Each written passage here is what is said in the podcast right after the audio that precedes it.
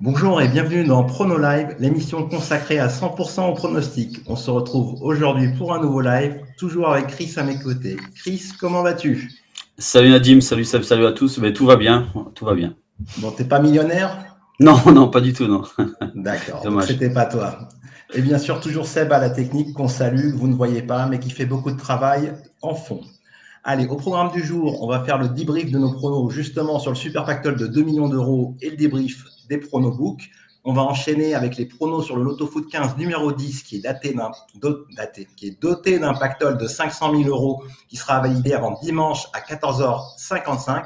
Et enfin, on terminera avec nos pronobooks et en fin d'émission, on répondra à toutes vos questions via le chat.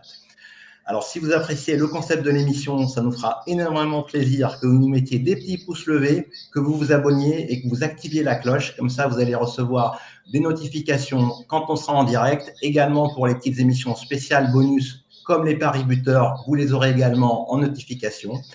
Et ça nous fera aussi plaisir et développera notre audience si vous nous likez et vous abonnez. Allez, on va commencer avec le débrief sur nos pronos du Loto Foot du Super Pactole de 2 millions d'euros qui a été validé avant dimanche dernier.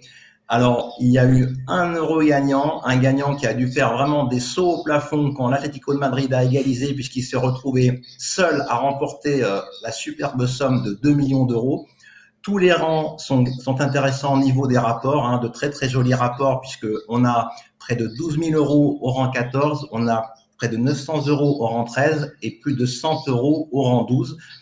Et on va voir comment on s'en est sorti. Et je crois que Chris, ça s'est pas exactement passé comme prévu, sauf quand même deux, trois petites belles, euh, belles choses.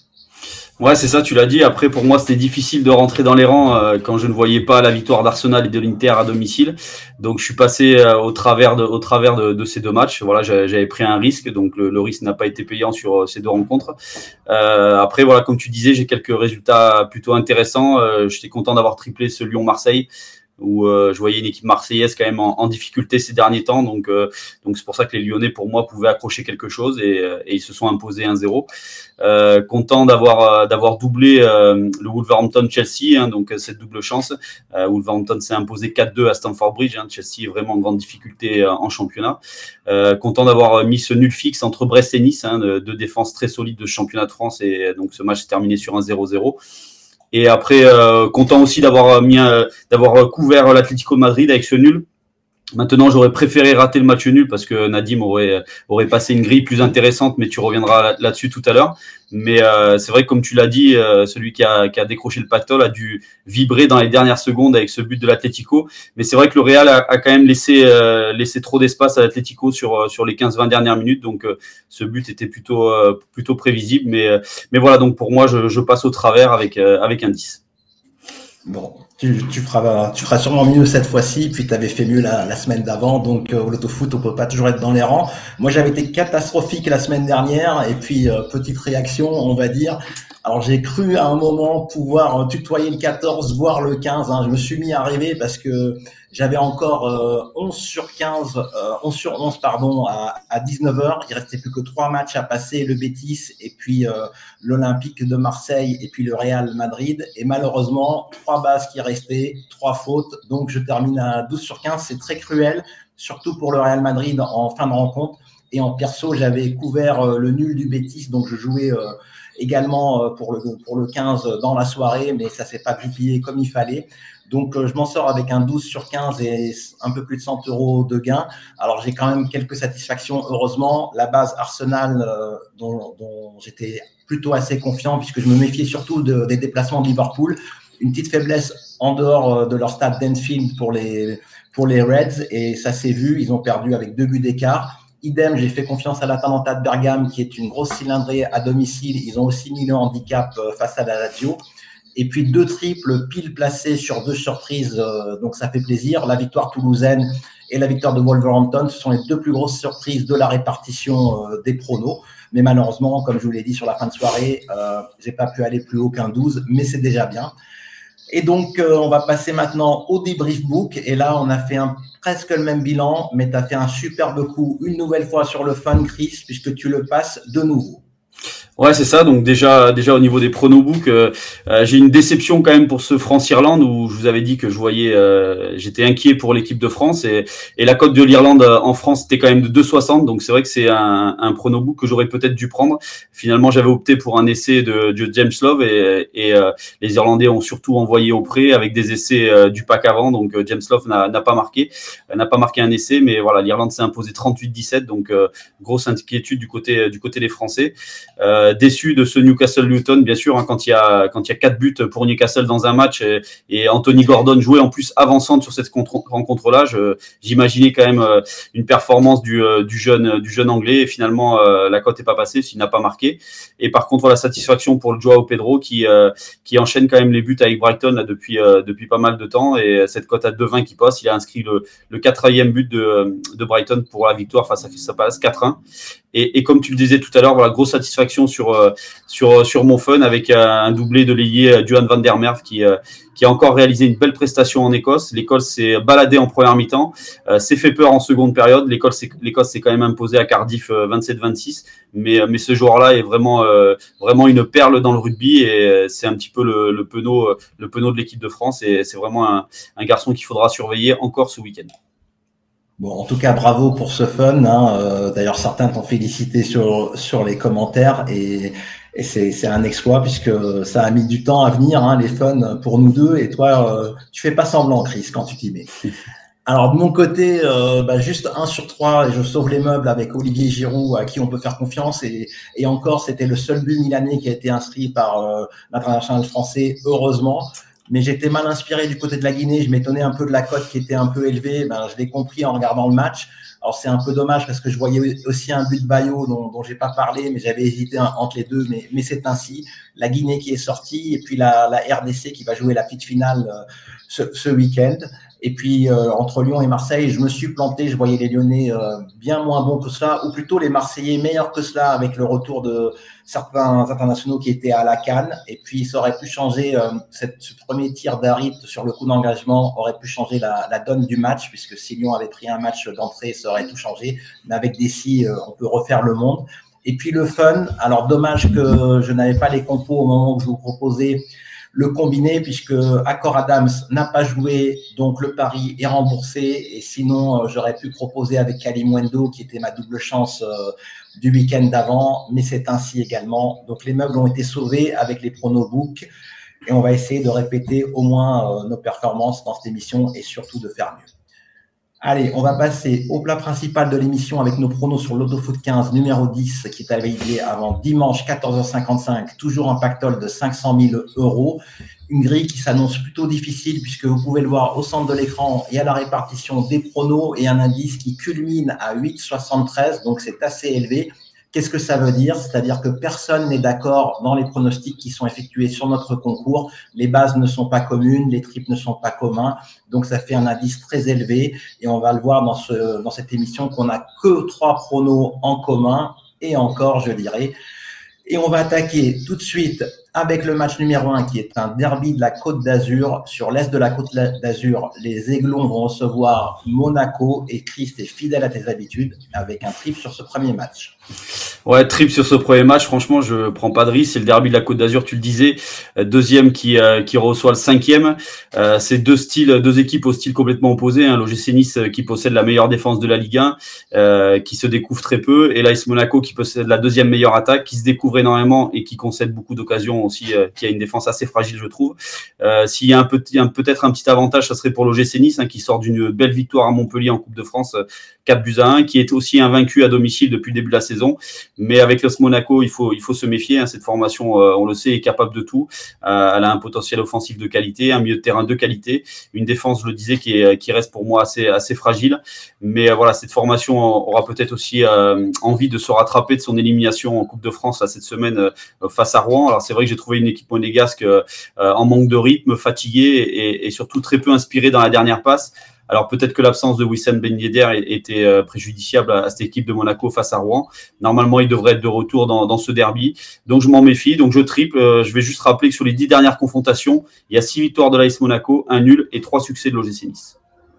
Très bien. Eh ben, de mon côté, je vais prendre un peu plus de risques, un peu comme sur l'Olympico, mais j'espère que ça va me réussir un peu plus puisque je vais baser les, les aiglons. Alors pourquoi je prends cette base qui est quand même assez risquée puisque le match est assez équilibré et les cotes le, le montrent aussi. C'est la meilleure équipe à domicile avec euh, donc devant le PSG, donc c'est c'est pas rien. C'est une vraie forteresse. Ils n'ont encaissé que deux buts dans l'Alliance Riviera, donc euh, vraiment les cages restent quasiment tout le temps inviolées, ça aide beaucoup pour, euh, pour s'imposer. En plus, ce mercredi, les, les Aiglons ont cartonné les Montpellierins en Coupe de France, 4 buts à 1 comme quoi euh, c'est pas interdit qu'ils marquent plus de deux buts ou trois. Ils ont fait leur meilleur total euh, de, la saison.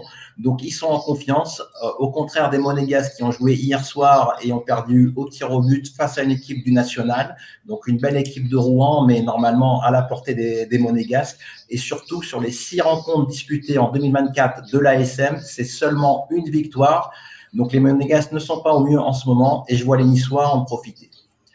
Allez, on passe au deuxième match de Ligue 1 de la grille avec des Lyonnais en pleine mue qui se déplacent à la Mosson. Et là, Chris, tu vois les Lyonnais enchaîner grâce peut-être à leurs nombreuses recrues. Ouais, c'est ça. Après, il faut, euh, comme tu disais tout à l'heure, faut prendre des risques sur, sur cette grille qui s'annonce compliquée. 13e qui reçoit le 15e. Euh, la dynamique de Lyon est intéressante en ce moment. Je trouve que Montpellier est un petit peu sur le déclin là depuis euh, depuis quelques semaines. Euh, on rappelle donc tout à l'heure, enfin cette semaine, Montpellier a pris quand même une gifle à domicile devant Nice à une défaite 4-1. On rappelle cette saison que à domicile, donc à la Mosson, Montpellier, c'est une seule victoire. Donc c'est assez inquiétant quand même avant la réception d'un concurrent direct pour le maintien. Et, surtout, je vais rappeler que Montpellier joue actuellement sans ses attaquants, hein, Accor Adams, Arnaud Nordin, Moussa El Tamari qui est à la Coupe d'Asie. Donc euh, c'est une formation de Montpellier qui est en difficulté dans ce secteur. Donc je vois mal les Montpelliérains s'imposer face à Lyon. Et, et, je me dis que les Lyonnais, c'est vrai que les Lyonnais ne sont pas encore totalement guéris, mais je trouve qu'ils sont sur une, une, belle, belle dynamique. Il y a deux victoires quand même assez prestigieuses devant Marseille en championnat et, et devant Lille en Coupe de France. Il y a beaucoup de recrues, donc euh, pas mal de sang frais qui est arrivé, euh, qui est arrivé dans le Rhône. on va la rappeler Orban, Ofofana, Adrielson, Matic, Mangala et j'attends avec impatience les premières minutes de, de Ben Rama. Je ne sais pas s'il va, s'il va jouer, s'il va être dans le groupe ce week-end et s'il va jouer, mais euh, s'il est là, je pense que ça peut être vraiment un plus pour Lyon. Donc euh, pourquoi pas une, victoire lyonnaise. Très bien. Bah, de mon côté, je vais toujours être un, un peu prudent parce que j'ai moyennement confiance euh, dans mon équipe. Donc, je propose un, un double 1-2. Alors, c'est vrai que Lyon est littéralement métamorphosé depuis l'arrivée non seulement de Pierre Sage, mais des nouvelles recrues. Alors, les nouvelles recrues, euh, le point positif, c'est qu'elles mettent de la concurrence en place et quelques titulaires habituels se sont un peu secoués sur les dernières rencontres puisque justement, euh, leur place de titulaire est menacée. Donc, ils se sont fait un peu plus violence et j'inclus le jeune Cherki dans le lot. Donc, après la défaite euh, 3-0 au Vélodrome, où on pensait Lyon être au fond du trou, les Lyonnais ont disputé 9 rencontres, toutes compétitions confondues, et il y a 7 victoires lors de ces 9 rencontres. Donc, c'est quand même euh, pas trop mal comme, comme bilan, à confirmer dans, dans, ce déplacement à Montpellier. Mais je me méfie quand même euh, de Montpellier, puisqu'ils sont en train, de, certes, de glisser dangereusement vers la, la zone rouge mais ils sont capables de, de faire des, des, beaux matchs, notamment face à Lyon, qu'ils ont régulièrement battu par le passé, et même cette saison euh, au Groupama Stadium en début de saison. C'est un des matchs qui avait enfoncé les Lyonnais dans un début de crise. C'est souvent des matchs spectaculaires, donc je vois beaucoup de buts. Vous pouvez consulter les historiques des confrontations. C'est des matchs à but, à retournement de situation. Il y a eu le 5-4 de la saison dernière, le match de début de saison qui a été prolifique également. Donc, j'opte plutôt pour le double 1-2 en excluant le match nul, même si Montpellier à domicile, ce sont les recordmen des nuls. Je ne sais pas si tu l'avais noté, Chris. 7 nuls en 10 réceptions. Donc, euh, ils font pire, puisque les nuls, je ne considère jamais que c'est positif, ils font pire que des équipes comme Reims ou Toulouse, euh, qu'on a connu faire euh, des records dans les saisons précédentes. Allez, on passe au troisième match qui va justement opposer les Toulousiens qui étaient des spécialistes du nul, du nul 12e contre des Nantais 14e. Et Chris, tu vois les Pichouns s'imposer au stadium. Ouais, je les vois s'imposer. Après, clairement, c'est euh, un match qui, euh, qui, qui se triple, hein, donc euh, difficile à lire. Maintenant, je vais euh, je vais surfer un peu sur la dynamique de Toulouse qui euh, qui vient de s'imposer à Reims, hein, donc une belle victoire toulousaine 3-2 à Reims. Donc ça, c'est plutôt une performance intéressante. je trouve que les Toulousains, enfin les Toulousains vont récupérer enfin vont récupérer. Il y a Magri qui est rentré, qui est rentré face à Reims et donc il devrait être titulaire face face à Nantes et ça c'est plutôt une bonne nouvelle dans le secteur offensif. Dalinga a retrouvé le chemin défilé et ça aussi c'est une bonne nouvelle du côté du côté de Toulouse. Toulouse donc c'est un match très important pour eux avant avant le retour de, la Coupe d'Europe donc je pense qu'ils vont être ils vont être à 100% sur cette rencontre là même si c'est vrai que la Coupe d'Europe arrive rapidement et, et, ce déplacement à Benfica peut faire tourner un petit peu les têtes.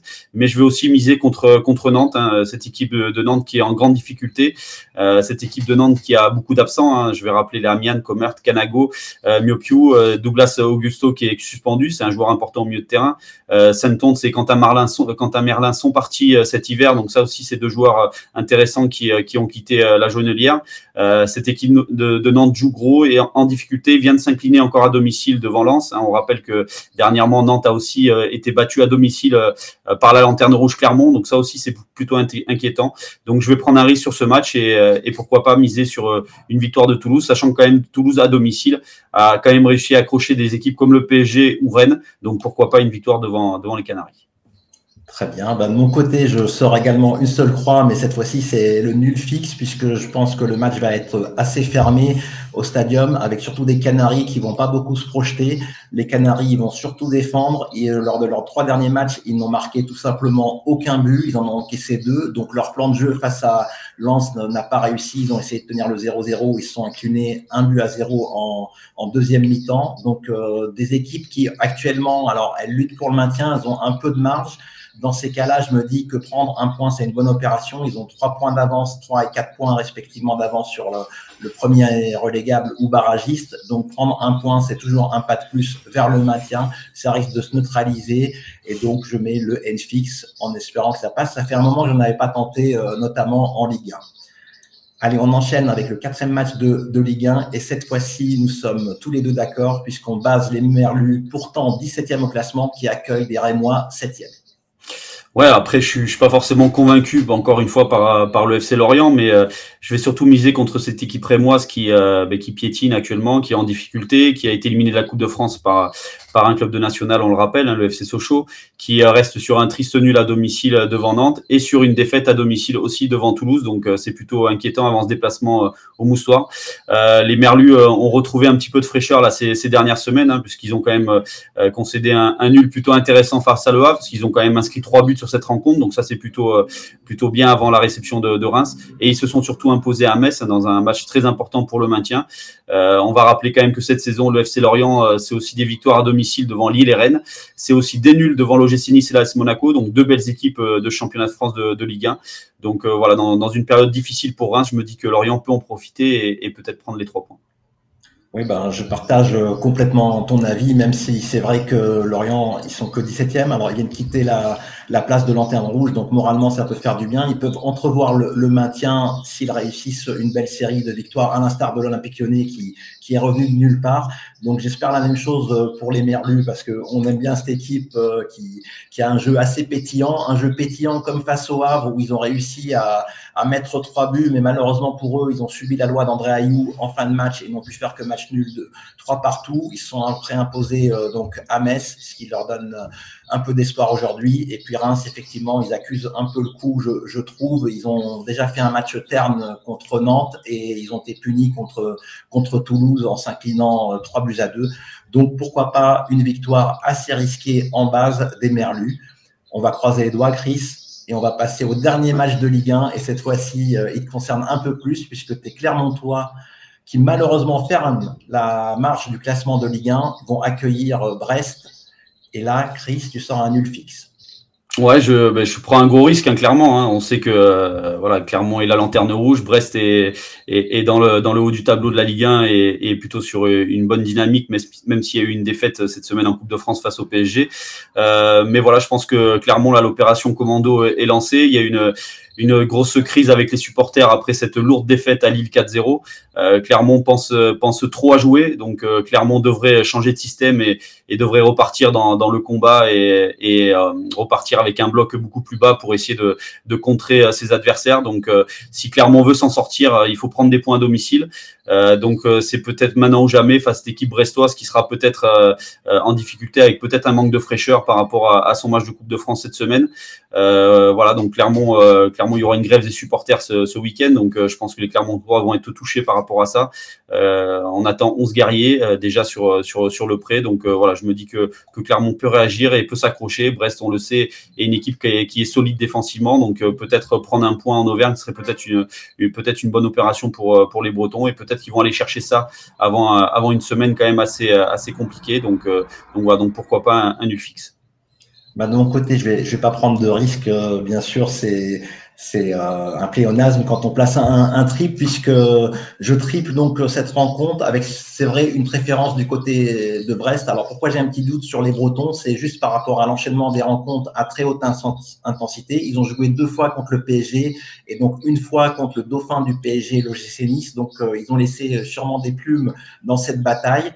Et puis euh, des, Bretons, un joli hommage euh, pour les Bretons qui a été rendu par Luis Enrique, puisqu'il a carrément comparé l'intensité de jeu et l'engagement euh, produit par cette équipe à l'engagement de certaines équipes en Ligue des Champions. Il a même considéré qu'ils étaient supérieurs à certaines équipes de la phase de groupe de la Ligue des Champions. Donc, bel hommage de Luis Enrique.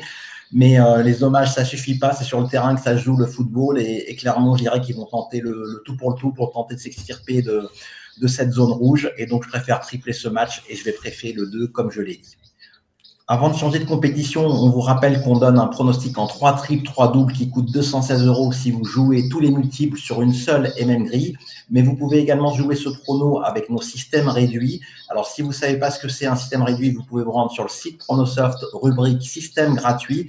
Vous pouvez également installer notre logiciel PronoFoot Expert Plus, que ce soit sur Mac ou sur PC ou encore vous pouvez installer l'appli PronoFoot 1 et 2 sur les stores de vos smartphones.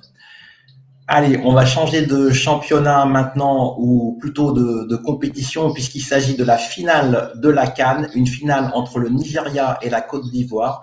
Et pour ceux qui avaient suivi le Prono Live qu'on avait donné il y a presque un mois, on, on vous avait donné euh, chacun un favori, Chris et moi, et le favori Chris, c'était la Côte d'Ivoire, le mien, c'était le Nigeria, et on avait même parlé d'une finale possible entre ces deux pays. Donc, euh, pour l'instant, on avait vu juste. Alors, qui verra juste jusqu'au bout On verra bien. En tout cas, le double que tu places va du côté de ton prono et le double que je place va du côté du mien. Et sans surprise, tu mets N2 et je mets un N et tu vas nous expliquer pourquoi.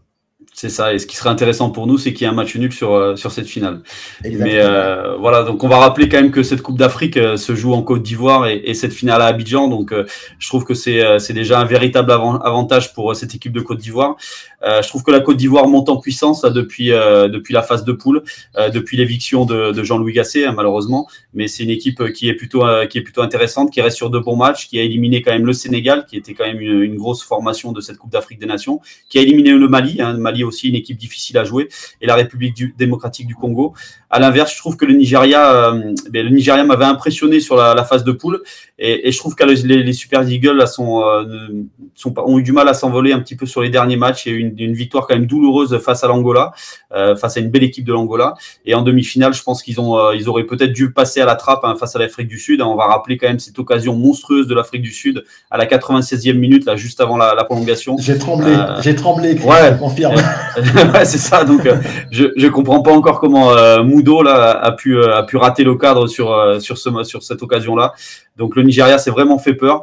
Donc c'est pour ça que je vais quand même pencher du côté de la Côte d'Ivoire, mais je me couvre avec le nul parce que dans cette dans cette compétition, on sait que le, résultat nul était quand même, enfin le nul était quand même un résultat assez récurrent.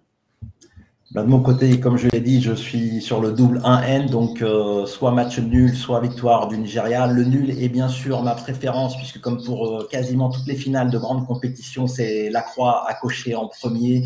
Euh, J'ai pas la stat dessus, mais c'est souvent des matchs très fermés où les équipes ont du mal à se départager. Ça peut même finir euh, en 2-2 comme lors de la dernière Coupe du Monde, mais c'est plutôt des 0-0 en général. Donc, je pense légèrement côté du, du côté du Nigeria qui m'a vraiment agréablement surpris défensivement, justement là où je les attendais pas du tout. Je les attendais plutôt du côté de l'attaque et défensivement, ils ont assuré. Ils n'ont encaissé que deux buts. L'un lors du premier match contre la Guinée-Équato et le dernier contre l'Afrique du Sud sur un penalty. Euh, certes, il y a, y a penalty, mais c'était pas vraiment euh, un, un, danger de but euh, imminent. Donc, ils ont encaissé seulement deux buts, donc une défense de fer et puis des attaquants redoutables. et un Ossiman, que je voyais meilleur buteur, mais qui se montre très altruiste et qui a servi euh, ou laissé les, les occasions à, à Lukman, qui profite justement des déplacements d'Ossiman. Donc offensivement, ça reste quand même euh, très très solide, très efficace. Beaucoup de buts refusés pour des petits hors-jeux, mais quand même début, début marqué. Et puis côté euh, des éléphants ivoiriens, je dirais qu'ils étaient au bord du cimetière pendant la phase de poule. Ils sont passés par un trou de souris et heureusement l'équipe s'est métamorphosée justement avec le départ de Jean-Luc Gasset que tu as, que tu as mentionné. Ils sont euh, métamorphosés et ils n'avaient plus rien à perdre puisqu'ils ont failli passer à la trappe. Euh, ils reviennent toujours euh, dans les matchs, même s'ils prennent le premier but. Donc, euh, énorme combativité de cette équipe ivoirienne qui va jouer à domicile. Alors, à voir comment ils vont gérer la pression qu'ils ont tétanisés pendant la phase de groupe, qu'ils ont un peu relâché ensuite. Mais là, ça va être une finale, ça va être assez tendu. Il faudrait mettre le triple d'après moi sur ce match, mais ils sont pas illimités et on a fait nos choix, Chris et moi. Allez, on va maintenant euh, passer de l'autre côté des Alpes avec des Milanais qui sont troisième et qui accueillent le Napoli septième et deuxième joker pour toi, Chris. Ouais, un trip sur ce match, troisième qui reçoit septième. Euh, difficile pour moi de faire un choix. On, euh, on, va rappeler quand même que c'est vrai que le Milan est invaincu là depuis une journée en Serie A. Euh, les Milanais ont été capables de s'imposer à domicile devant l'AS Rome 3-1, mais ils ont aussi flirté euh, avec la catastrophe, avec euh, un, nul à domicile devant le Bologne de but partout, avec leur courte victoire à, Frosinone 3-2. c'est une formation du Milan quand même qui était menée de 2-1 à 20 minutes de la fin à Frosinone et qui a réussi quand même à renverser la, tendance, mais qui, je trouve, encaisse énormément de buts ces derniers temps. C'est quand même 7 buts encaissés sur les quatre derniers matchs de Serie A. Donc voilà, je me dis que, le SC Naples peut, aller chercher quelque chose à, Milan. Alors c'est vrai qu'il y a l'absence d'Ozimène, mais c'est une formation qui reste quand même euh, très intéressante euh, offensivement et qui est capable aussi de, fermer le jeu. On l'a vu, euh, on l'a vu il y a pas très longtemps avec ce nul à Rome face à la Lazio. Donc pour moi, pas de risque sur ce match. Bah, de mon côté, je j'opte pour une base milanaise parce que je trouve justement les, les, les, Napolitains, ils ont un peu perdu une partie de leur football instinctif d'il y a deux saisons qui leur avait permis de, de faire un parcours euh, incroyable aussi bien en championnat qu'en Ligue des Champions. Ils sont en plus amputés d'Ossimène, tu signalé, mais il y a aussi euh, le Polonais Jelinski au milieu de terrain, euh, qui est le métronome de cette équipe, qui est très incertain. Il n'était pas là lors des, des derniers matchs. J'ai trouvé le 0-0 à la Lazio. Certes, c'est bien d'avoir un 0-0 à la Lazio, mais on a vu les limites de l'équipe romaine dans le déplacement à, à Bergame, donc à relativiser. Et puis les Milanais de leur côté, c'est vrai qu'ils n'ont pas été extrêmement bons dans leur déplacement à Frosinone, mais sinon, euh, j'ai trouvé que Loftus-Cheek est venu rajouter euh, quelque chose au duo d'attaquants qu'on connaît, qui sont Léao et Giroud. Donc maintenant, on peut parler de, de triplette en attaque. Le gabarit de Loftus-Cheek le rend très très dangereux et, et, fait du mal aux défenses adverses. Donc je vois quand même les Milanais ici euh, s'imposer et venir à bout d'un Napoli qui, qui me fait plus rêver. Allez, un autre match italien dans cette grille avec le Genoa qui reçoit l'Atalanta. Et là, Chris, tu nous sors un nul fixe en Serie A. Ouais, c'est ça, un nul fixe. Euh, un nul fixe tout simplement parce que le Genoa est, plutôt sur une, belle dynamique. Hein. c'est c'est huit matchs sans la moindre défaite. Euh, alors oui, c'est vrai que l'Atalanta c'est aussi euh, elle est aussi invaincu depuis cette rencontre, donc c'est deux formations en, pleine confiance. Mais à domicile, le Genoa est une équipe difficile à manœuvrer. Euh, le Genoa est d'ailleurs invaincu sur cette terres depuis le 7 octobre 2023, donc ça commence un petit peu à dater. Euh, et on va juste rappeler quand même que la Juventus de Turin et l'Inter Milan ont été tenus en échec euh, à Gênes, donc c'est l'Inter et la Juve sont les deux premiers du classement de la Serie A. Donc je me dis que ça, peut être un déplacement compliqué pour l'Atalanta Bergame. Alors c'est vrai que l'Atalanta reste sur une très belle victoire tu l'as dit tout à l'heure, face à la Lazio, 3 euh, buts à 1. il reste aussi à l'extérieur sur un bon point sur le terrain, sur le terrain de la S-Rom. Mais je vais quand même rappeler que cette saison, en 10 déplacements, l'Atalanta, c'est 3 victoires, mais, mais aussi 5 défaites. Donc c'est quand même assez impressionnant. Et je vais aussi rappeler que sur les 6 dernières confrontations, ces deux équipes sont quittées à 4 reprises sur un nul. Donc euh, voilà, c'est pour ça que je, je, tente un nul fixe sur ce match. Ben, de mon côté, je ne compte pas de nul fixe. Je rajoute quand même la, victoire du Genoa qui, qui peut battre n'importe qui à domicile. C'est une équipe que j'apprécie beaucoup. Vous avez dû le constater puisque j'aime bien Retegui et Goodmanson. Donc, ils seront bien là et ils vont peut-être faire des siennes dans ce match et, et marquer, j'espère, quelques buts. Et puis, je ne coche pas l'Atalanta. Alors, c'est une petite prise de risque parce que justement, tu l'as souligné, Chris, en déplacement, ils sont moins bons. Ils n'ont pris que 11 points hors de leur terre, alors qu'à domicile, c'est la meilleure équipe euh, à domicile de, de Serie A, euh, avec 28 points, points de prix. Donc, euh, vraiment, le jour et la nuit entre les matchs à la maison où ils sont intraitables et, les déplacements. Donc, c'est une prise de risque, ce double 1N, mais il en faut dans le loto foot. Allez, on passe maintenant, euh, on va à Lisbonne pour euh, un match entre le Sporting deuxième qui accueille Braga quatrième et un léger, avantage pour le Sporting d'après toi, Chris.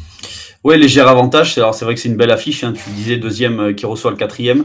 Euh, le Sporting, c'est quand même la meilleure attaque du championnat portugais. Et le Sporting affronte, affronte Braga, qui est la plus mauvaise défense du top 6. Donc voilà, je me dis que le Sporting peut peut espérer trouver l'ouverture face à Braga.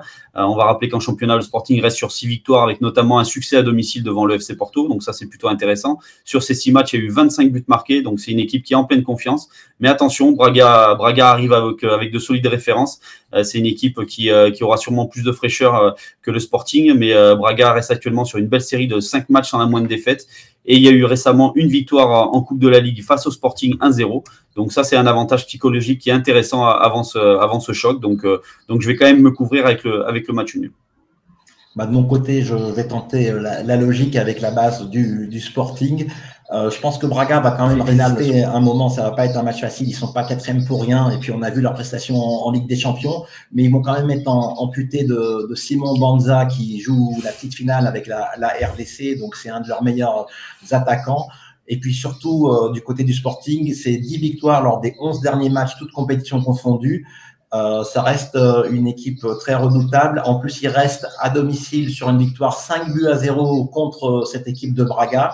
Et puis, il y a un attaquant dans l'équipe du Sporting euh, qui met doublé sur doublé, c'est le Suédois Guillaume Keres. Donc, euh, je ne sais pas si vous le connaissez bien, en tout cas ceux qui jouent des paris buteurs le connaissent. C'est un attaquant hors norme, hors norme qui ressemble un peu à Hoylund euh, du côté de, de Manu. Donc voilà, je vais prendre un risque ici parce que ça reste quand même un gros choc en basant le Sporting. Allez, on arrive à un match que tu attends avec impatience, Chris. C'est le match numéro 10, un match de Bundesliga entre Offenheim et Cologne. Et troisième nul fixe, la confiance pour toi, Chris. Une, une, grande confiance sur ce match. Euh, alors c'est vrai que c'est huitième qui reçoit le 16e, donc euh, l'avantage au classement est, est, pour Offenheim, mais euh, Offenheim n'a plus gagné en Bundesliga depuis six journées. Et, et Cologne s'est rassuré là dernièrement avec une, une, précieuse victoire à domicile devant Francfort 2-0. Euh, Offenheim reste sur deux nuls en championnat, à domicile devant le premier, le premier Heidenheim et sur la pelouse de Wolfsburg. À domicile cette saison, Offenheim c'est trois nuls sur ses quatre derniers matchs et devant des équipes assez moyennes, hein, Mayence, Darmstadt et donc je le rappelais tout à l'heure le FC Heidenheim. Donc je me dis que même si N'est pas une valeur sûre en Bundesliga, à l'extérieur cette formation vient de ramener un bon point de son déplacement à Wolfsburg. Donc voilà, je vais tenter un nul fixe sur cette grille et, et c'est vrai qu'avec trois nuls fixes sur cette grille, je prends, je prends énormément de risques, mais voilà, il faut, il faut tenter pour être, pour être devant. En fait, c'est une nouvelle règle, c'est trois triples, trois doubles, trois nuls. c'est ça. Voilà. Exactement. Alors, de mon côté, je, je, triple le match allemand puisque c'est une règle quasi absolue quand, quand il n'y en a qu'un et que c'est un match quand même assez illisible. Alors, c'est vrai qu'au classement, il y a une petite différence. Offenheim est 8e et, et Cologne est 16e et barragiste, mais la forme actuelle euh, ne va pas du tout dans, dans ce sens-là. Offenheim n'a gagné aucun de ses matchs en 2024, donc quatre rencontres de Bundesliga sans aucune victoire alors que bah, c'est guère mieux avec une seule victoire, mais Cologne également va lutter pour son maintien et ça donne en général un peu plus euh, de, de, ressources ou de motivation. Donc euh, un triple, il n'y a pas à s'épiloguer là-dessus, il va être correct pour moi et tant mieux. Allez, on traverse maintenant la Manche et on va du côté de, de Birmingham où euh, Aston Villa reçoit Man United et Chris, tu triples. Ce match, c'est ton dernier joker. Ouais, exactement. Je triple euh, dernier Joker. Après, c'était difficile de, euh, même si j'ai une petite préférence actuellement pour Manchester United, c'était difficile d'éviter euh, d'éviter la croix Aston Villa ou le match nul. Je vais quand même rappeler qu'Aston Villa cette saison a quand même battu Manchester City et Arsenal à Villa Park, hein, donc c'est deux grosses performances. Alors c'est vrai que les Villans ne sont pas forcément au mieux au mieux actuellement. Hein. C'est récemment une défaite à domicile devant Newcastle, c'est un triste 0-0 à Goodison Park devant Everton. c'est une courte victoire à domicile devant Burnley et c'est cette, cette, défaite aussi à Old Trafford face à Manchester United euh, sur la fin de l'année 2023. Donc c'est une équipe d'Aston Villa qui est en difficulté, on le sait, mais euh, c'est une formation qui a de la qualité, qui est capable de, euh, de grandes performances face à, des cadors de, la Première Ligue. Et c'est vrai, par contre, du côté de Manchester United, c'est voilà, c'est une année 2024 qui s'annonce plutôt bien. les Red Devils sont quand même vaincus là depuis depuis le début de l'année. Il y a une belle victoire 3-0 dernièrement face à West Ham. Il y a eu quand même un bon nul face à Tottenham, Tottenham de but partout. Alors c'est vrai qu'à l'extérieur, Manchester United manque de référence pour l'instant face à face à des gros de la première ligue. Donc c'est pour ça aussi que, que je triple. Il y a eu récemment qu'une une, une, victoire à Wolverhampton, mais Wolverhampton n'est pas forcément n'est pas du calibre d'Aston Villa. Donc je vais je vais quand même être, prudent et, et tripler cette rencontre. Bah, de mon côté, je vais prendre le, petit risque en choisissant ta préf de Man United en, base, parce que justement, je trouve que Aston Villa, ils sont un peu en train de lâcher prise. Ils sont descendus à, la quatrième place du, classement. Ils avaient un énorme record d'invincibilité, même de séries consécutives de victoires à domicile. Euh, euh, donc à Villa Park et il s'est, elle s'est arrêtée euh, complètement cette série avec deux défaites de rang justement à, à domicile. Et de leur côté, Manu vient d'enchaîner deux victoires, donc ils se sont fait peur avec le 4-3 à Wolverhampton, où ils se sont fait rejoindre dans les arrêts de jeu, mais ont quand même trouvé euh, la faille euh, à la toute dernière minute de jeu. Ils ont enchaîné avec une belle prestation contre euh, les Hammers. Les, les sont en train de récupérer progressivement tous leurs joueurs blessés et ça se voit dans, dans le jeu. Des joueurs même comme Rashford et Hoylund qui étaient en difficulté en championnat et qui ne marquaient pas ont retrouvé la confiance en trouvant le chemin défilé. Et puis un jeune dans cette équipe, un jeune Argentin, Garnacho, qui, qui va sûrement faire parler de lui s'il arrive à améliorer sa finition ou son dernier geste. Il a marqué un doublé récemment, mais il peut faire encore beaucoup mieux. Il me rappelle un peu Salah à ses heures romaines où il pouvait débouler dans le couloir, mais paniquer un peu dans, sur la fin. Donc beaucoup d'éléments offensifs, toujours le Bruno Fernandez à la baguette. Donc une belle équipe des Mancuniens de Manchester qui j'espère va s'imposer à Aston Villa. Allez, maintenant, on passe à l'autre match anglais et c'est un derby londonien qui verra les Hammers. On saluera au passage accueillir les Gunners au London Stadium et un deuxième chrono en commun pour toi, Chris, avec le mien et une base Arsenal. Oui, base, base Arsenal, parce que les, les, Gunners sont plutôt en confiance actuellement. J'ai euh, trouvé, je pense que tu le diras aussi, une belle équipe face à, face à Liverpool. Euh, ce Liverpool était quand même le leader et, et cette victoire quand même 3 est, est, plutôt, est plutôt intéressante. Arsenal reste sur, sur trois succès en première ligue, donc ça c'est plutôt, plutôt une bonne nouvelle. Mais je vais surtout miser contre cette équipe de West Ham qui, euh, je le rappelais euh, sur le dernier euh, dernier live, est une formation qui, qui manque de jus et de rythme actuellement, qui est en grande difficulté. L'absence de Paqueta au milieu de terrain, au milieu de terrain, je trouve que c'est un vrai problème pour cette équipe parce que c'est une formation qui a qui en l'espace de quelques semaines a perdu son fond de jeu, qui n'a déjà qui n'a pas beaucoup de solutions aussi sur le banc de touche. Donc ça c'est c'est plutôt inquiétant pour cette équipe de West Ham. les Hammers n'ont plus gagné depuis six matchs, là, toutes compétitions confondues. Il y a eu une lourde défaite là dernièrement à Old face à Manchester United 3-0 à domicile c'est trois nuls euh, inquiétants là, sur ces trois derniers matchs. C'est devant Brighton, Bristol City et Bournemouth. Trois formations qui sont quand même assez, assez faibles et assez moyennes dans ce championnat anglais. Et on rappelle que Bristol est, euh, est au niveau inférieur. Donc, euh, donc pour moi, avantage, avantage Arsenal. Bah, c'est à peu près la même analyse. J'ai noté également que l'absence de Paqueta très probable, il est fortement incertain pour, pour ce match, fait, du mal à ces Hammers, même s'ils ont récupéré euh, le gagner un coup douce, mais je pense que ça sera insuffisant puisque tu l'as dit, six rencontres sans la moindre victoire euh, pour ces West euh, londoniens. Et du côté d'Arsenal, après avoir mangé leur, pain noir, puisqu'ils ont eu un véritable coup de mou, ils ont enchaîné trois belles victoires, trois victoires de rang, dont la dernière face aux face aux Reds. Donc les Gunners sont en confiance, ils ont un espoir d'aller chercher le titre cette saison. Ça va être assez disputé en Angleterre même si City est là, on voit quelques petites faiblesses du côté de, City, donc tout est jouable. Et on va tenter cette base euh, un peu risquée, qui est une base à l'extérieur, mais c'est un derby, donc à relativiser pour un déplacement. Allez, maintenant, on va de l'autre côté du Pyrénées pour terminer cette grille d'autofoot où deux matchs de Liga espagnole nous attendent. Et là, euh, pour le match entre Séville et les Colchoneros, Chris, tu ne coches pas l'Atlético. Oui, je prends un gros risque, hein, parce que habituellement, euh, je laisse toujours une croix sur l'Atlético de Madrid qui, euh, qui m'a enchanté depuis le début de la saison. Mais là, je trouve que les Colchoneros euh, manquent de rythme actuellement, manquent de jus. Hein, ils ont quand même enchaîné énormément de matchs ces dernières semaines. J'ai quand même noté 15 matchs en deux mois. ça veut dire une rencontre tous les quatre jours, donc ça, pendant cette période. Donc c'est assez important. je trouve que l'Atlético Madrid n'a pas forcément un, un, effectif très très très très large pour pour jouer sur toutes les compétitions. Donc j'ai trouvé cette équipe, ben, je le disais, en manque de jus et notamment face à l'Athletic Bilbao cette semaine en Coupe du Roi. et je trouve qu'ils ont concédé énormément d'occasions. Donc ça, c'est quand même, ça reste quand même inquiétant. C'est une formation qui se livre beaucoup par rapport aux, dernières saisons, mais qui concède beaucoup d'occasions. Et, les Basques auraient même pu s'imposer un peu plus largement cette semaine face, face au coach Neros. Donc voilà, la fraîcheur sera du côté de Séville, hein, parce que le, FC Séville n'a joué que lundi, lundi en championnat, avec cette belle victoire sur le terrain du Rayo Vallecano. Alors on n'a pas retrouvé le FC Séville, mais c'est une victoire qui est importante pour la confiance, qui est précieuse.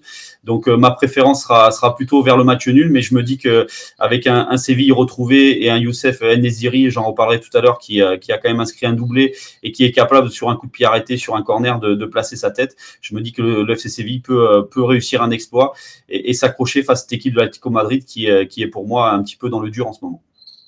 Bah écoute, Chris, j'ai failli faire comme toi et placer le double 1N ici, mais euh, je me suis repris puisque justement l'Atletico, ils m'ont fait mal ce, ce week-end euh, puisque je pouvais prendre le 14 sur 15 sur le perso. Ils m'ont fait mal et je veux pas fauter de nouveau sur, sur cette équipe des coachs Generals. J'ai noté comme toi que le FC était en train de revenir dans la bataille. Il récupère quelques joueurs de, de la Cannes et, et Nesseri qui a mis un, un joli doublé euh, récemment. Il récupère des joueurs, ils reprennent un peu de confiance et l'Atletico justement euh, à contrario, ils sont un, peu dans, le dur en ce moment. Ils produisent pas le même jeu, même s'ils ont réussi à égaliser euh, dans le derby face à, face à Madrid. On sent qu'il y a un petit coup de mou. Donc euh, voilà, je vais pas prendre de, risque ici, je, le triple, mais je suis capable de mettre une anti-pref sur le 2, donc avec deux, trois autres surprises, n'en tolérer qu'une seule. Allez, on arrive maintenant euh, au dernier match de la grille et comme 95% des parieurs sur la répartition, euh, Chris et moi, on base le match puisque c'est bien sûr le Barça qui reçoit Granada et c'est un peu le choc des extrêmes. Ouais, c'est vraiment euh, sincèrement ma seule base, ma seule grosse base de ce foot qui s'annonce compliqué. Tu le disais, troisième qui reçoit le 19e. 38 points séparent ces deux équipes, donc c'est assez important. Alors c'est vrai que euh, on va noter quelques absences importantes du côté du Barça, mais je pense que le Barça, même, même sans quelques joueurs intéressants, euh, devrait pouvoir dominer cette équipe de Grenade. Euh, on va rappeler quand même que Grenade à l'extérieur, c'est six défaites d'affilée avec un seul but marqué, donc euh, c'est assez inquiétant. C'est des défaites à Alaves, à Retafe, à Valence ou encore sur le terrain du Real.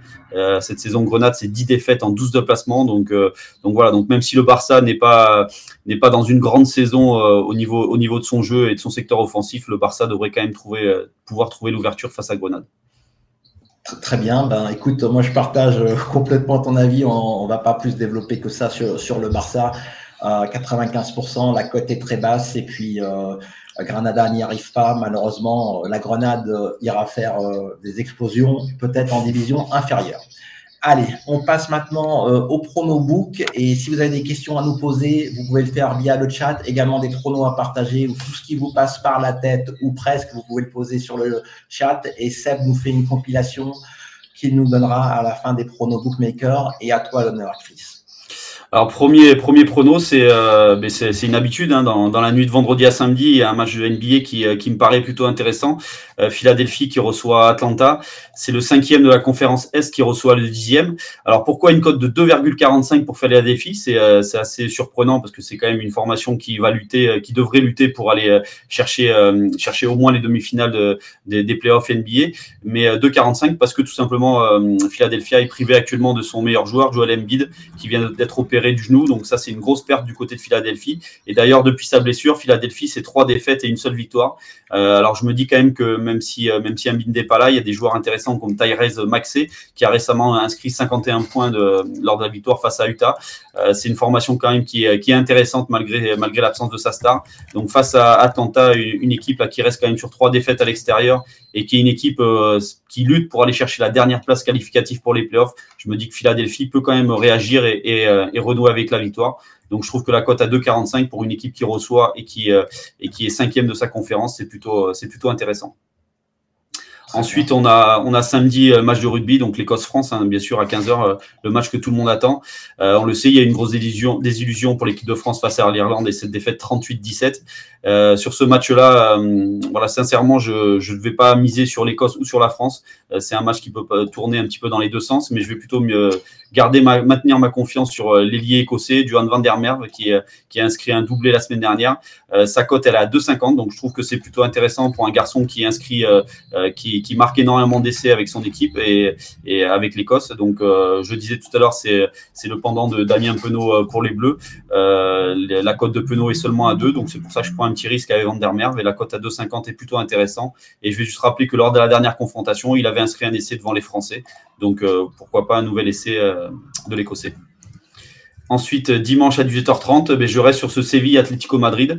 Euh, j'en parlais tout à l'heure. Je trouve que Ndesiri, ben, il est bien rentré de sa Coupe d'Afrique des Nations. il a été intéressant face au Rayo, Rayo, Vallecano. Il a fait un bon match et en plus, il a inscrit un doublé. Et je me dis que ce joueur-là est capable de est capable de marquer face à une équipe madrilène qui, je le rappelais tout à l'heure, concède énormément d'occasions. Euh, qui est souvent en difficulté sur les coups de pied arrêtés euh, depuis, depuis quelques matchs. Donc lui, il est capable d'aller mettre sa tête sur un corner ou sur un coup franc. Donc euh, voilà, une cote à 2,95, c'est plutôt, plutôt sympa. Et enfin, pour le fun, je reste sur le match de rugby Écosse-France de samedi à 15h. et je vais aller chercher Yoni Antonio, qui est un des piliers de cette équipe, cette équipe française du pack avant. Alors, l'Écosse, la grande, le, la grande faiblesse de cette équipe écossaise, c'est le pack avant. Le pack avant français est, supérieur. Donc je me dis que Antonio, euh, du haut de ses 1m96 et, de ses 145 kg, je pense qu'il peut aller percer la défense écossaise. Et euh, il aura 50 minutes pour le faire parce qu'habituellement, à la 50e minute, euh, il, sort, il sort du terrain. Donc en 50 minutes, je me dis qu'une cote à 10, c'est vraiment à tenter.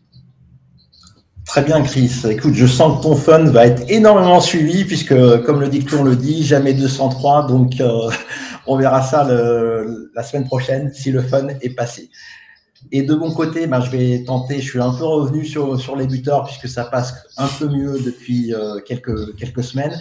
Alors, du côté de la Coupe euh, d'Asie, on a une très très surprenante finale entre la Jordanie et le Qatar, donc le pays organisateur, euh, et puis la très très grosse surprise jordanienne avec Altamari qui évolue dans cette équipe et, d'autres attaquants de, de qualité et je vais opter pour un but de Akram Rafif du Qatar, côté à 2,90. Alors pourquoi? Parce qu'il en est actuellement déjà à 5 buts marqués. Il est à un but d'être le meilleur buteur de la compétition, puisque c'est un Irakien qui a 6 buts, euh, qui est le meilleur marqueur actuellement, mais surtout il va essayer d'aider son équipe à s'imposer et à soulever le trophée. C'est également le tireur de pénalty euh, dans, dans, cette équipe. Donc je trouve qu'à 2,90, ça devrait le faire. Alors, en général, je dis que les finales sont plutôt fermées, mais là, euh, en Coupe d'Asie, il, y a, plutôt beaucoup de buts, euh, que ce soit dans les demi-finales ou, précédemment. Ça joue plutôt au football et ça marque beaucoup. Les défenses ne sont pas aussi verrouillées qu'en Europe ou ailleurs. Donc, Akram Afif à 2,90 à tenter demain. Et puis demain, je t'interromps deux secondes, Nadim. Je pense que sur les, tu, tu, vas, je pense que tu vas pas me contredire sur les premières émissions, euh, sur le début de la Coupe d'Asie, tu avais dit attention à cette équipe de Jordanie quand même. Oui, alors je ne sais plus exactement où j'en ai parlé, puisque j'en ai parlé. Euh, Après son premier match. Ouais, ah oui, oui, exactement. J'avais dit pour un coup, mais peut-être pas, oui, peut-être pas jusque la finale. Bon, j'avais dû dire dans l'émission, je savais plus où, mais j'en ai parlé euh, Baggio Belek dès la phase de poule. Effectivement, j'ai dit, ça se trouve, ils vont faire une demi. La finale, j'y crois pas. Mais bon, bref, ils sont là. Euh, on verra bien. Ça risque d'être une belle finale. Et il euh, bah, faut plutôt être du côté de la Jordanie pour qu'il y ait un nouveau vainqueur de la compétition. J'avais dit qu'il n'y aurait pas de surprise en Coupe d'Asie, mais en fait, euh, les rangs sont en train de se resserrer également du côté de, l'Asie. Mais on fera peut-être un petit débrief la semaine prochaine pour nos pronos long terme par rapport à, ces Coupes d'Asie et Coupes d'Afrique des Nations. Donc Akram Afif, j'espère qu'il va marquer, peut-être sur penalty ou pas. Et seul le temps réglementaire compte. Donc si jamais il y a prolongation qu'il marque, ça compte pas. C'est un petit rappel. Après un énorme choc euh, en Allemagne, en Bundesliga, qui va peut-être peut-être être déterminant pour le titre, euh, puisque c'est deux équipes qui sont au coude à coude. Et donc le Bayer Leverkusen va recevoir le, Bayern. Et là, je n'opte pas pour du 1 et 2 qui, à mon goût, est bien trop risqué, mais je vais tenter le but de, Patrick Schick alors pourquoi? Parce que le Tchèque est un peu en train de revenir dans, dans le coup. Il y a l'absence de Boniface pour blessure qui, qui, aurait été à la canne sinon dans l'équipe. Donc euh, Chic devrait être titularisé à 95% pour ce match. Alors, il a eu beaucoup d'occasions lors du dernier match de coupe euh, contre Stuttgart, mais n'a pas marqué. Il a vu un, un de ses buts refusés pour un petit hors-jeu. Donc, je pense que les principales occasions viendront euh, par des actions de chic ou qui seront finalisées par euh, l'attaquant tchèque à tenter à 2,55 en espérant un match ouvert puisqu'il y a toujours le risque d'équipes qui se craignent dans ce genre de choc. Et enfin, euh, le troisième prono, c'est une double chance buteur pour la petite finale dans la Coupe d'Afrique des Nations entre l'Afrique du Sud et la République démocratique du Congo. Donc, euh, je prends Cédric Bakambu ou Johan Wissa, donc du côté de la RDC. Alors, juste pour ce prono, vraiment, il va falloir attendre les compos parce qu'on ne sait pas du tout ce que les coachs font. Mais j'ai l'impression quand même que la troisième place va compter euh, pour cette compétition et que les deux pays vont aligner leur meilleure équipe possible pour essayer donc de finir sur le podium. Et Bakambu et Wissa, si vous avez vu les matchs, c'est quand même euh, les deux principaux dangers dans cette équipe euh, de la, de la RDC.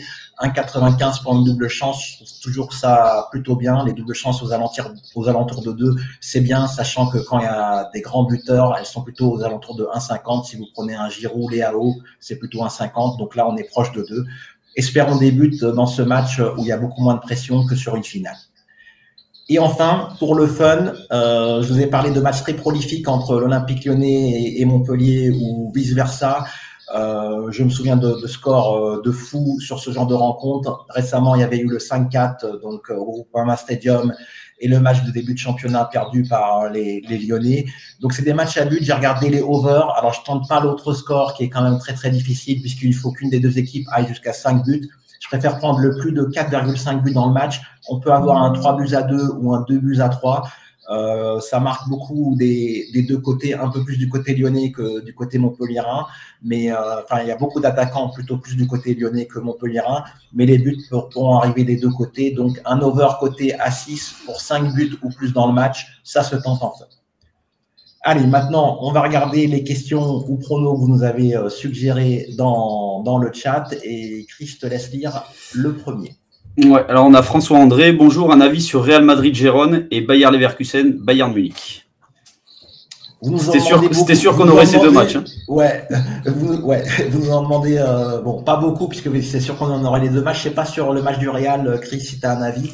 Moi, le match du Real, sincèrement, euh, Jérôme va être obligé de, de, se livrer pour aller euh, pour aller gagner et rattraper ces, ces deux points de retard. Donc, euh, à l'expérience, je vois une équipe du Real qui est euh, qui est quand même pour moi supérieure. Et en plus, je trouve qu'offensivement, le Real s'est quand même retrouvé ces, ces dernières semaines et, et l'effectif, l'infirmerie s'est vidé. Donc, pour moi, avantage Real. Comme au match aller, hein, le Real s'était imposé 3-0. Je vois pas une large victoire, mais mais je me dis que les Madrilènes peuvent s'imposer quand même je, suis de ton avis, mais j'espère qu'il y aura quand même euh, la surprise, un peu comme ce qu'ils nous ont fait euh, au Barça. Mais au Barça, c'était une équipe du Barça un peu, un peu malade.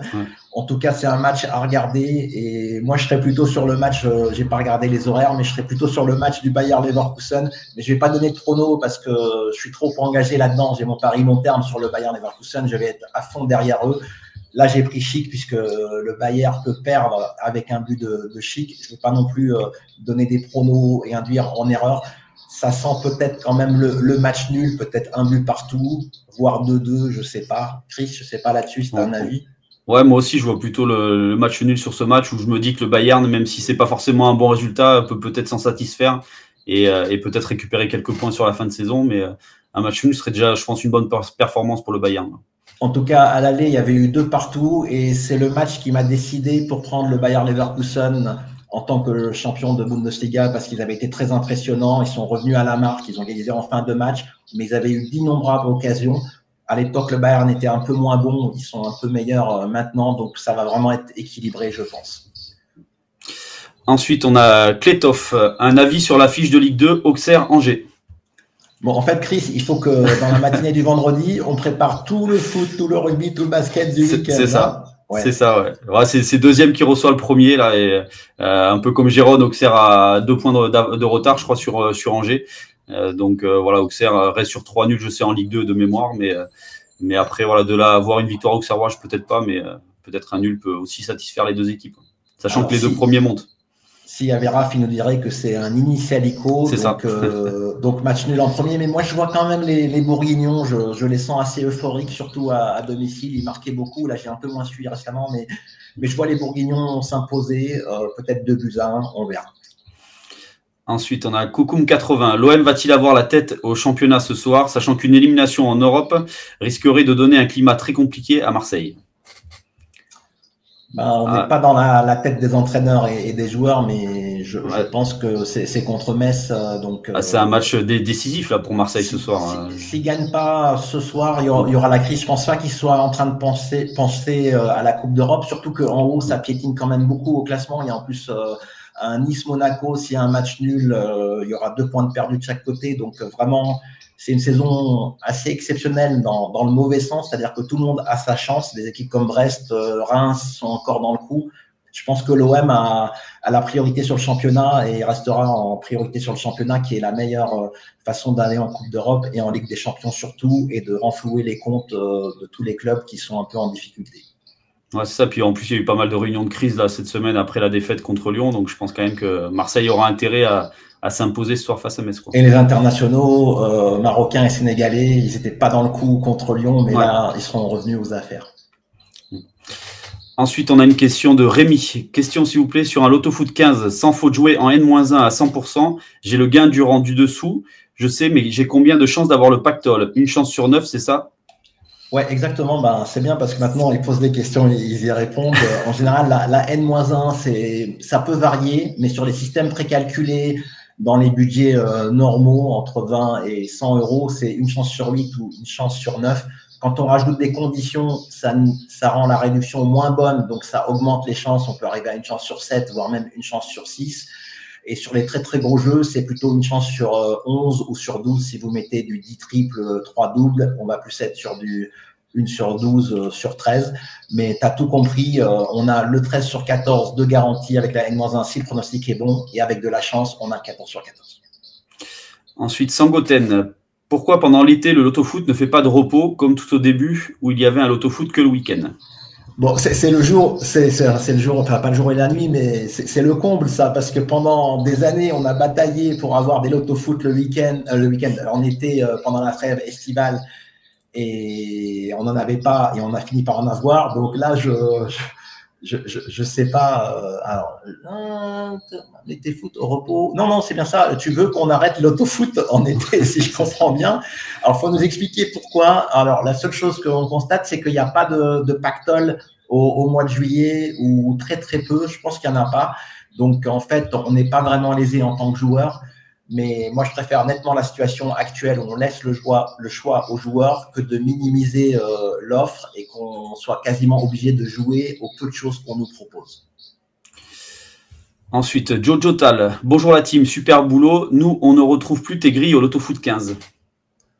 Oui, euh, alors c'est vrai que dernièrement, donc là je l'ai fait aujourd'hui, mais euh, dernièrement je prépare les grilles à envoyer à Seb pour les infographies dans, l'application et j'ai zappé la recopie dans le concours. Pour, pour aujourd'hui, tu verras sur le concours, si tu y vas tout de suite, il y a bien mon prono, mais effectivement, j'ai fait une boulette euh, là-dessus, effectivement. Ensuite, Olivier, sur le cycle onglet Lotofoot, sous onglet statistiques, les Lotofoot 15 sont mélangés avec les Lotofoot 14. Cela fausse les données. Pouvez-vous intervenir? Oui, alors euh, c'est vrai, on s'est posé euh, longtemps la, question, mais il y a très très très peu de l'autofoot 15, donc faussé c'est un grand, un grand nom. Euh, mais effectivement, on, on, pourrait les sortir. Alors je dirais que c'est un peu historique parce qu'avant, il y avait que des 14 et parfois des 15, il n'y avait pas le 12, le 8 et le 7. on pourrait revenir sur la décision qu'on a prise effectivement. Avant, techniquement, on était limité. Maintenant, on peut faire beaucoup plus ce qu'on veut. Juste, il faudrait qu'on appelle, euh, du coup, le, je, te donne le problème qu'on aurait, il vient de me revenir. C'est-à-dire que là, le Loto Foot 15 désigne une grille à 14 matchs. Il faudrait qu'on appelle Loto Foot 14, qui n'existe pas officiellement pour les grilles à 14, et Loto Foot 15 uniquement pour la grille à 15. Et donc, les joueurs qui connaissent le nom Loto Foot 15 vont se pointer sur Loto Foot 15 et ne verront qu'une grille tous les trois mois. Donc, euh, ça reste discutable, mais je reçois complètement ton point.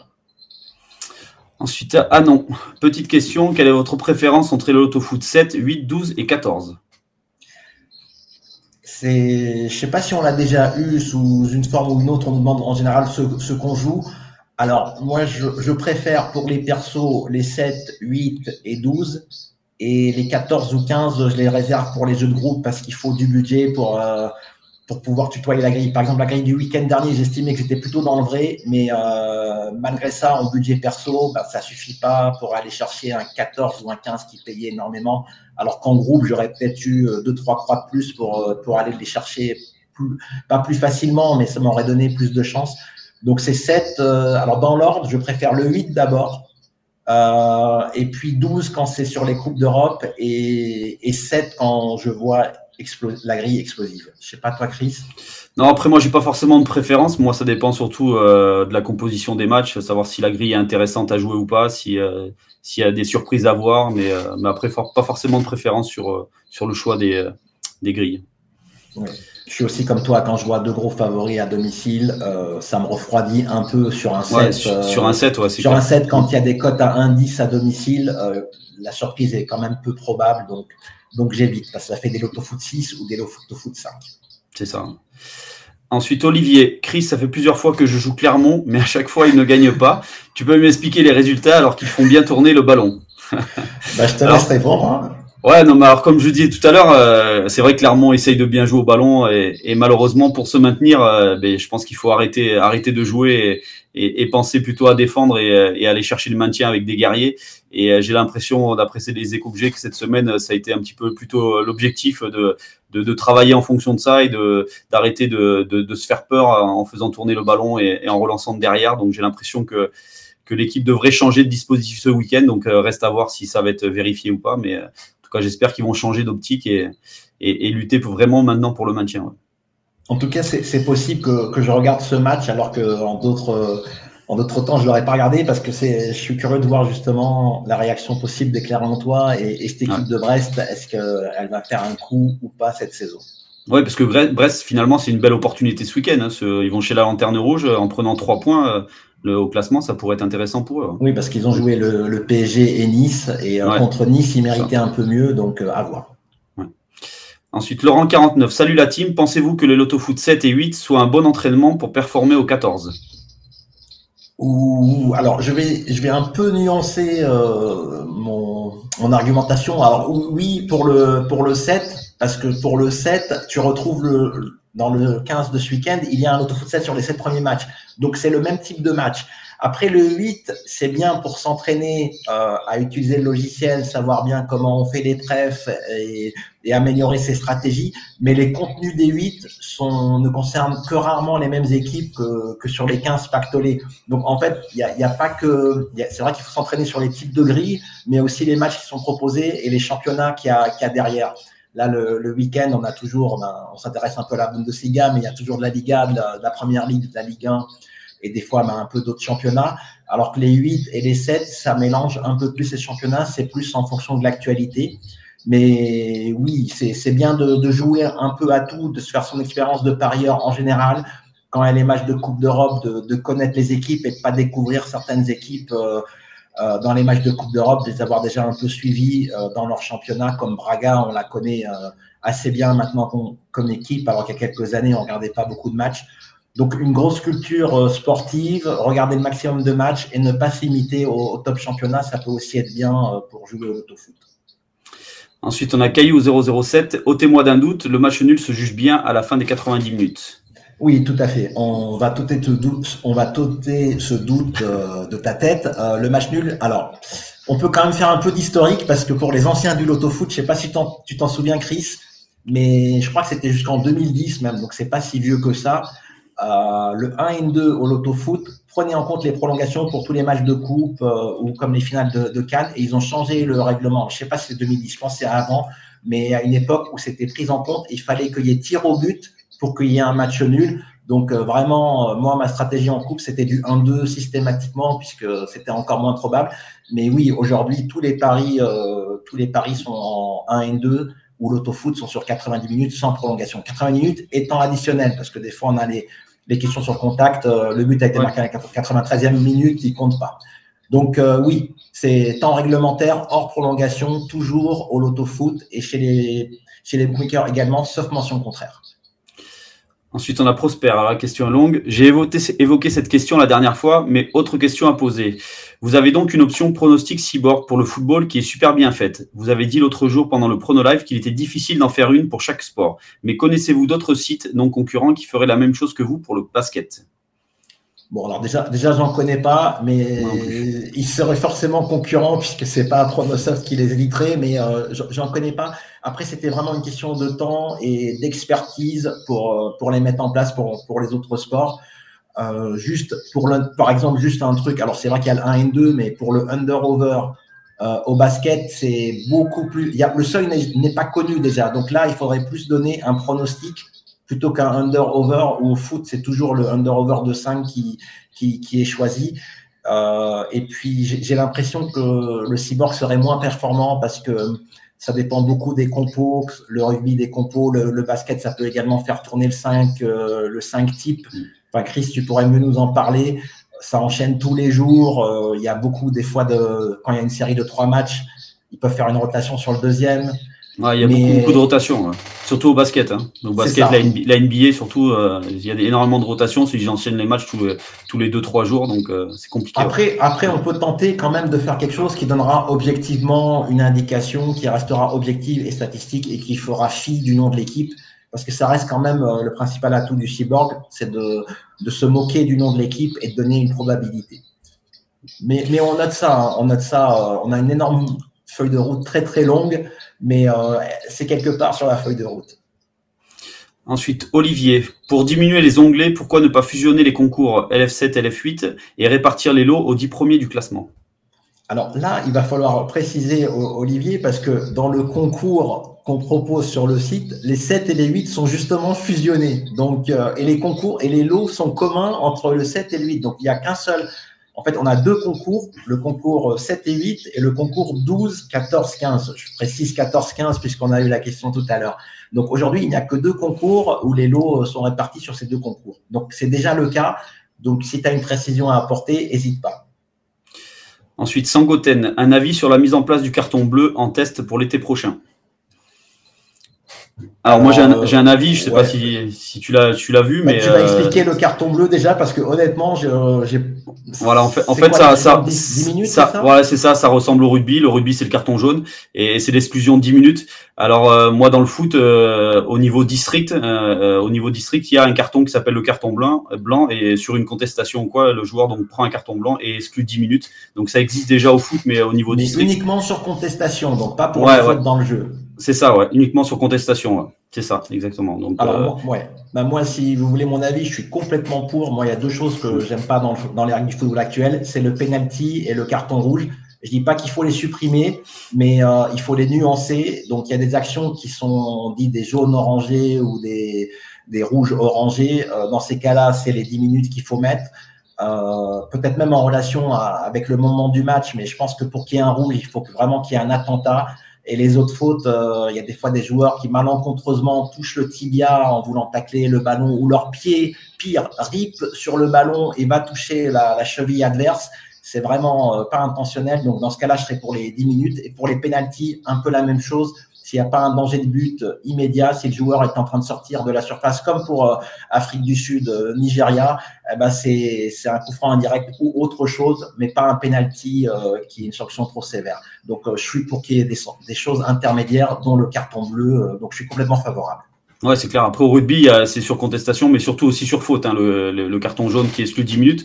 Mais je trouve que c'est intéressant parce qu'en plus, ça handicape vraiment l'équipe et, et, et, les joueurs font vraiment attention à, ne pas commettre de, de, de petites fautes pour, pour rester euh, voilà, au bon nombre sur le terrain. Et au hand, il y a les deux minutes euh, d'exclusion. Ouais, au deux minutes. Mm. Le foot, c'est un peu spécial parce qu'il y a une certaine rigidité dans, dans les réglementations. Euh, c'est ceux qui étaient à la FIFA il y avait un Platini, il y avait Blatter, ils sont très très rigides, hein, donc euh, voilà. Mais ça commence, ça a commencé quand même à bouger euh, avec les cinq changements et puis le VAR, ça a commencé à bouger, donc pourquoi pas.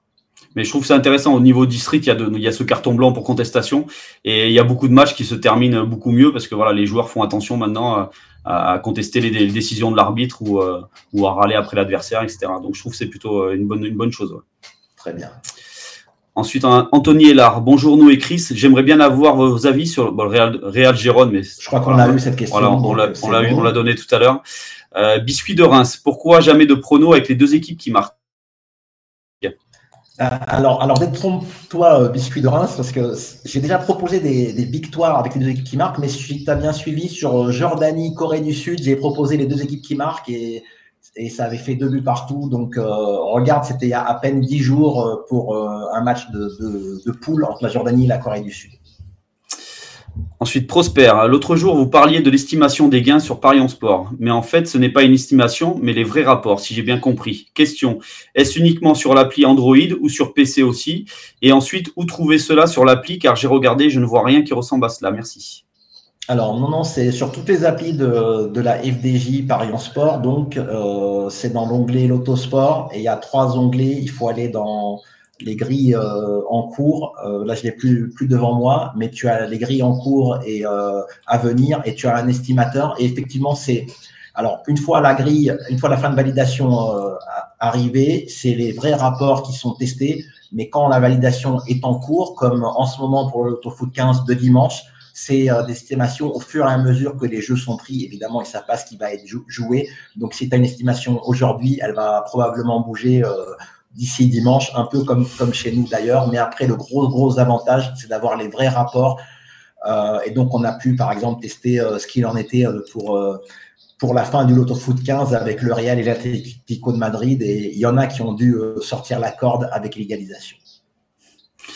Ensuite, Patrick Silvio, Chris, un avis sur Béziers ce soir alors euh, c'est une équipe que je suis hein, parce qu'elle est, proche de, chez moi et, euh, et, elle a réussi un très bon recrutement cet été. Donc Béziers c'est Pro D2 hein, en rugby. Elle a réussi un très bon recrutement cet été. Là actuellement elle est troisième, euh, elle est sur le podium de la Pro D2 et je trouve que c'est une équipe qui a, qui a le potentiel pour aller pour aller peut-être chercher le top 14. Donc là ils vont à Montauban ce soir. Alors c'est toujours difficile de s'imposer à Sapiac. Hein. C'est c'est une ambiance assez particulière là-bas, mais il reste sur trois victoires à l'extérieur et je trouve que voilà Béziers Béziers est pour moi un concurrent sérieux à la montée, donc, euh, donc pourquoi pas une performance ce soir à, Montauban.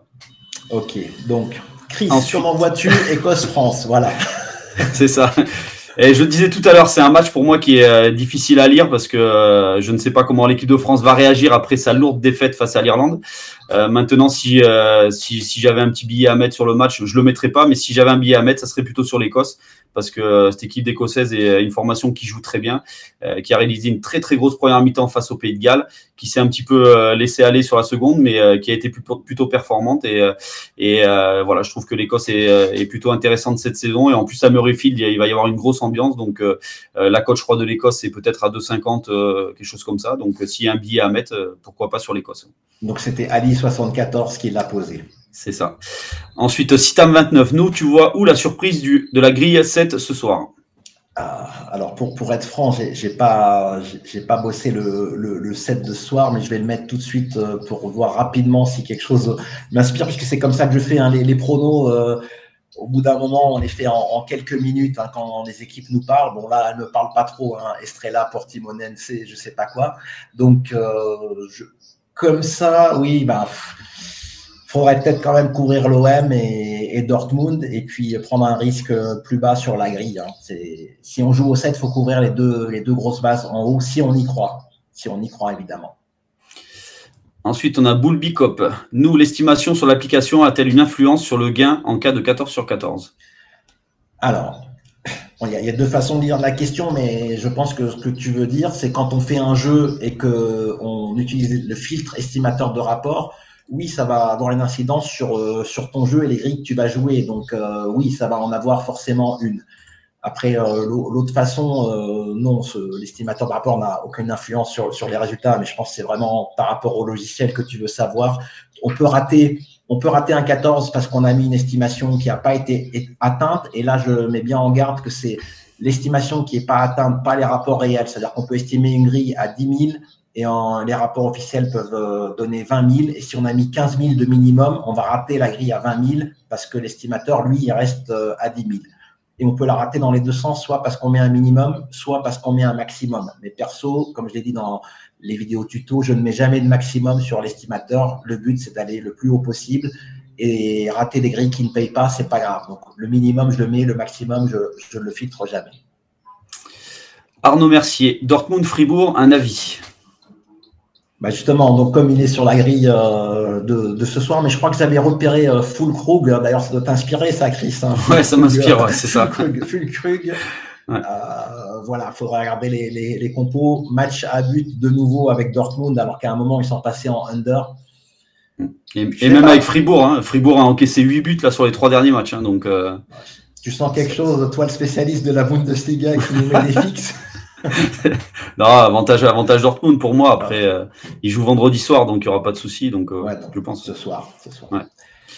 Euh, ensuite, Prosper. Savez-vous si un groupe a, si c'est un groupe qui a pris les 2 millions ou un parieur isolé?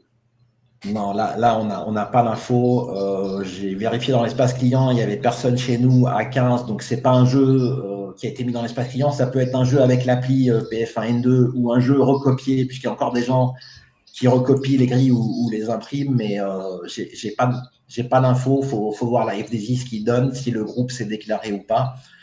Mais oui, si le, gagnant nous suit, euh, il pourrait nous contacter même anonymement. On publiera un peu ce qu'il a fait, ça nous fera plaisir. Citam 29, quand tu dis grille explosive pour le LF7, nous, qu'est-ce, que qu'est-ce qui te fait penser qu'elle sera explosive? Eh ben ça, c'est toute la question. C'est uniquement, enfin, je parlais d'expérience, euh, l'autofoot, quand on a posé la question sur les 7, 8, 12 et, 15. Il faut avoir de l'expérience en paris sportif. Je pense que l'expérience est importante puisque les schémas se répètent assez souvent. Il faut savoir comment les équipes réagissent après des grosses défaites. On a des récurrences d'événements. Je me souviens de l'Olympique lyonnais après les éliminations en Ligue des Champions à la belle époque, mais il perdait quasiment systématiquement le match de championnat qui suivait. Et ça, quand, quand on n'a pas vraiment vécu, euh, on a du mal à y croire qu'une grosse équipe qui domine son championnat va perdre contre le 15e du classement parce qu'ils ont la tête dans, dans, les chaussettes, le moral dans les chaussettes. Donc euh, voilà. Donc il n'y a, pas, a pas de secret pour savoir qu'une grille sera explosive ou pas. Je me, je me plante euh, assez souvent sur le fait qu'elle soit explosive ou pas, mais au moins j'arrive à éviter certaines grilles qui, qui, ne payent vraiment, vraiment pas et ça permet aussi de limiter le, le budget puisqu'on ne peut pas jouer à tout euh, vu l'offre euh, qui a décuplé ces dernières années. Ensuite, Olivier, je corrige ma question. Pour, pour diminuer les onglets, pourquoi ne pas fusionner les LF7 et LF15 et répartir les lots, les lots aux 10 premiers du classement? Ah, donc le, oui, bah, bah là c'est effectivement, mais euh, en fait, il y a vraiment un, oui, il y a vraiment un problème de fréquence, euh, un peu moins maintenant, mais avant, le, joueur de 15, il, devait faire deux pronos dans la semaine, il était tranquille. Le joueur de 7, il devait quand même être là tous les jours.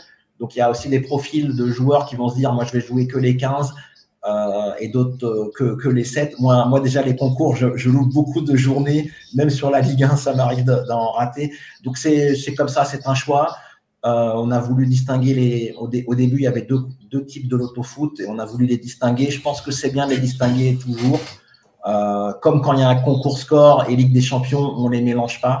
Alors là, c'est un peu plus proche. Et surtout, c'est dans le, dans le nombre de doubles et triples, c'était pour que le parieur sache que c'est trois triples, trois doubles et trois doubles pour le 7.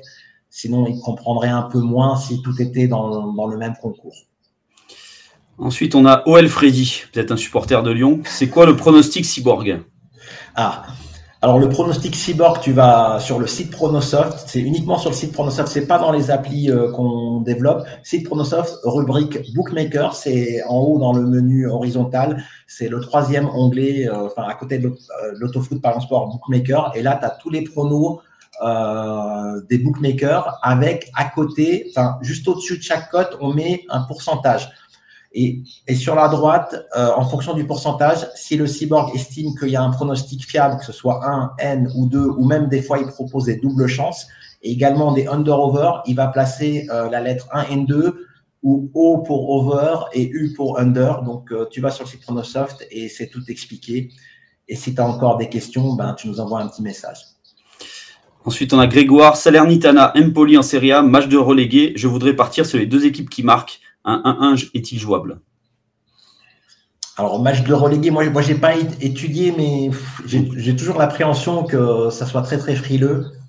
Et j'aime pas bien mettre les deux équipes qui marquent dans ces cas-là. Mais après, j'ai pas analysé le profil des deux équipes. Donc, euh, Chris Non, moi, j'ai pas, pas analysé le match. Après, ouais, c'est dommage euh, qu'ils pour le deux équipes qui luttent pour le maintien. Donc, ça peut euh, peut-être partir sur, pas mal de buts. Dès que ça marque, ça ouvrira les vannes. Ouais. c'est ça. Ensuite, on a Samir Nasri, non, Lucas Nasri, qui nous dit que Kvaratskhelia côté à 4 contre le Milan. Est-ce intéressant selon vous? Et Martin, Terrier côté à 3,50 dimanche à 13h. Moi, je serais plutôt comme on dit, Tim Martin Terrier qui, est en feu depuis, euh, depuis trois semaines. Donc euh, voilà, je sais pas toi, euh, pour Naples, tu les as cochés. Donc moi, ça m'arrangerait pas que Kvaratskhelia marque, mais peut-être que toi plus. ouais, et puis je trouve que la cote, elle est, elle est pas mal quand même. 4 pour un joueur qui, qui, marque quand même assez souvent, je trouve que c'est intéressant. Après, c'est un déplacement au Milan, c'est pas facile, mais. Ouais, et comme dit dans le Chrono Live Buteur, on a cité justement l'équipe du Napoli en exemple. On ne connaît pas le tireur de pénalty dans cette équipe. Je sais pas s'ils font un un tirage au sort en début de match parce que c'est jamais le même. Il n'y a pas aussi même, mais c'est pas forcément Kvaratskhelia qui, qui va les tirer. Ah, s'il n'y a pas Jelinski, ça augmente ses chances. Mais oui, pourquoi pas Ça peut aussi être une victoire 3-1 euh, du, du, Milan AC ou, 2-1 et Kvaratskhelia qui marque. Euh, pourquoi pas En tout cas, euh, je remercie le Géorgien puisque il a fait passer la base Napoli le week-end dernier, n'est-ce pas, Chris? C'est ça, exactement. Et euh, ah, encore une question. Ouais, Kletov, un petit avis pour la Roca Team ce soir. Euh, ouais, donc c'est Monaco qui se déplace à, à Bologne en, en Euroleague. Euh, euh, Monaco nous a nous a habitués à réussir des exploits et je me rappelle l'an passé avec cette belle victoire à Madrid. Donc euh, même si Bologne fait partie des, des, des favoris pour l'Euroleague et je crois Bologne est troisième de mémoire, je pense. ouais, pourquoi pas un exploit de, de, de Monaco si, si Mike James est en feu. Ouais.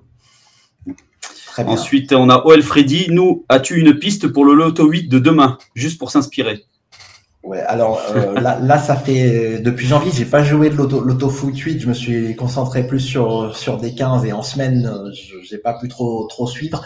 Donc euh, là, là, je regarde comme ça, elle est elle est assez équilibrée la grille 8, il y a un indice 808 c'est dur de prendre une base. Euh, voilà, je, comme ça, j'aurais pris le Stade Malherbe de Caen à, domicile. Ils avaient gagné le dernier match, si, si je me trompe pas.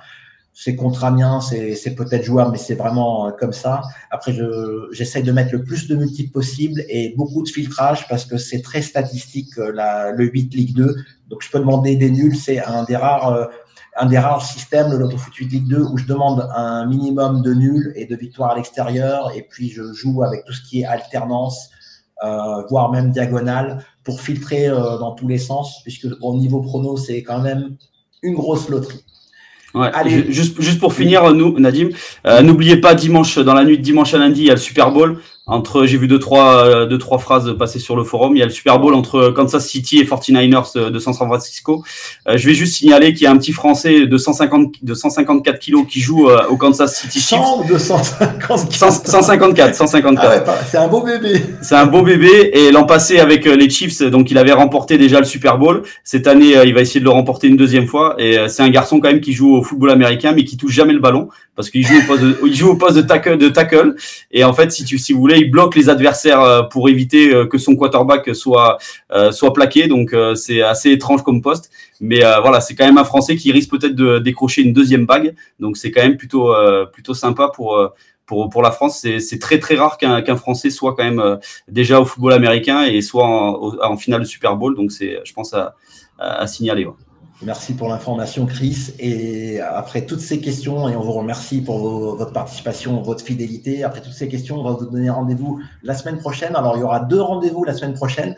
Le premier, c'est mardi 13 février, puisque comme vous le savez, c'est le retour de la Ligue des Champions avec les huitièmes de finale.